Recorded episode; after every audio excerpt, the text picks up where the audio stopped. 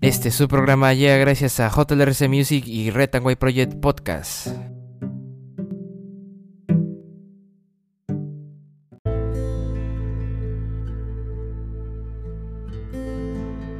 Muy buenas a todos, bienvenidos a este su programa White Project, la lucha del pueblo. El día de hoy, 16 de enero del 2023, estas son las principales portadas de los diarios de nuestra nación. Y en portada del diario La República, ex jefe de la DINI, hay 16 organizaciones tras las protestas.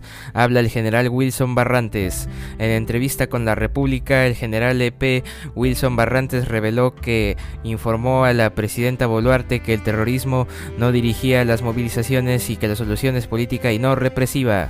Explicó que los grupos detectados por la Dirección de Inteligencia de la PNP DIRIN no tienen relación entre sí y no comparten una dirigencia. Decir que hay una insurgencia terrorista es una estupidez, dijo Barrantes.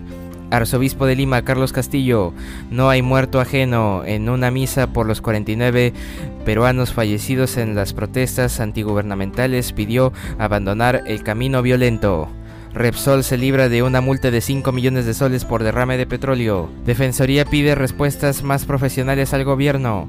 El Producto Bruto Interno creció 1.68% en noviembre y en encuesta nacional IEP un 69% a favor de convocar a Asamblea Constituyente, el 74% está a favor de restablecer el servicio militar obligatorio y el 72% apoya pena de muerte por graves delitos. Y también Sporting Cristal presentó a su plantel para la temporada 2023. Diario La República en portada. Y en portada del diario El Comercio, investigado por integrar presunta red criminal, visitó a Castillo en prisión.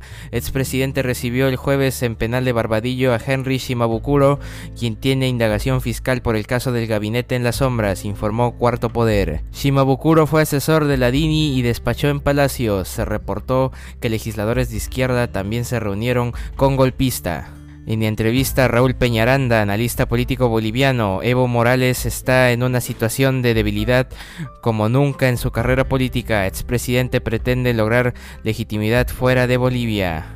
Alcalde Canales plantea que Miraflores gestione tránsito en su jurisdicción. Transferencia de funciones. Según el burgomaestre, propondrá que Comuna Distrital tenga facultades de fiscalización y cobro de multas a vehículos. Ruta de colectivos informales empiezan en el distrito. Y Barcelona vence al Real Madrid y levanta la Supercopa de España.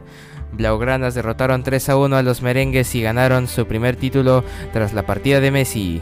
Y en mirada en la página 14, Elmel Huerta, cómo disminuir la mortalidad por cáncer en el Perú y estado del mercado laboral. En el 2022, empleo adecuado registró caída del 9.5% respecto al 2019 en Lima. Y se buscó asilo para Lilia Paredes desde agosto pasado, según la fiscalía. Investigan a ex primera dama. Protestas en el sur afectan cerca de 600 vuelos y a 150 mil pasajeros. Impacto comercial. Diario El Comercio en portada. Y en portada del diario Depor, su diario de deportes, fuerza ganadora. Cristal presentó a lo grande a su plantel y cumplió en la cancha con doblete de Jesús Castillo, derrotó a Tolima. El pueblo celeste se ilusiona con tener su revancha este año en la Copa Libertadores y la Liga 1, Sporting Cristal 2, Deportes Tolima 1. Barça campeón de la Supercopa, derrotó 3 a 1 al Real Madrid. Y la U no pudo con Ñublense, cayó 3 a 2 con goles de Valera y Herrera y el bicampeón no la vio Atlético Nacional 3, Alianza Lima 0. Diario de por en portada. Y bueno, en otras portadas el diario La Gestión, exministros cuestionan planes del MEF por ser de corto plazo y poco efecto. David Tuesta, Carlos Oliva, Alfredo Torne y Luis Miguel Castilla, ex titulares de la cartera, dicen que programas Impulso y Compunche Perú aglomeran medidas sin un norte conjunto. Oliva dice que derrogar la Agenda 19 sería más efectivo. Todos resaltan necesidad de recuperar la confianza del privado para invertir. En portada del diario Perú 21, bloqueos vuelven a asfixiar Arequipa. Cientos de camiones con productos se quedaron nuevamente varados. Productores lecheros no pueden comprar alimentos por interrupción de vías. Terroristas podrían postular a formar partidos y trabajar en el Estado. Polémico fallo del Tribunal Constitucional abre una peligrosa ventana. López Aliaga arranca gestión edil con 44% de aprobación.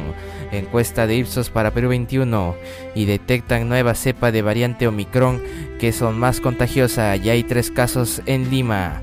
Diario Perú 21 en portada. Y en portada del diario Correo, los rostros de la violencia, varios promotores de las marchas con comprometedores antecedentes. Hay vinculados a Sendero Luminoso, MRTA, miembros del Movadef, investigados por narcotráfico, por organización criminal, entre quienes atizan las violentas protestas. Minam, hay presencia de petróleo en el mar. Poder Judicial ya rechazó siete recursos en favor de Pedro Castillo y Cristal se queda con el triunfo en la tarde celeste y derrota 2 a 1 a Tolima. Diario Correo en portada. Y bueno, un día como hoy, 16 de enero, es el esto día del año del calendario gregoriano, el que todos conocemos y que todos usamos. Y un día como hoy, en el 1547, en Rusia, Iván el Terrible se proclama zar. Y en el año 2003 desde Cabo Cañaveral despega el transbordador espacial Columbia que se destruirá en la reentrada 16 días más tarde, cobrando víctimas. Un día como hoy, 16 de enero. Y bueno, actualmente el dólar cotiza 3.81 soles peruanos, un dólar y el Bitcoin cotiza 20.791.50 dólares estadounidenses, un Bitcoin. Y bueno, eso ha sido todo por hoy. Te invito a seguir nuestra página en Facebook de Retangway Project de nuestro colaborador JLRC Music y a seguir escuchando nuestros episodios de lunes a viernes, semana tras semana. Eso ha sido todo por hoy. Retangway Project, cambio fuera.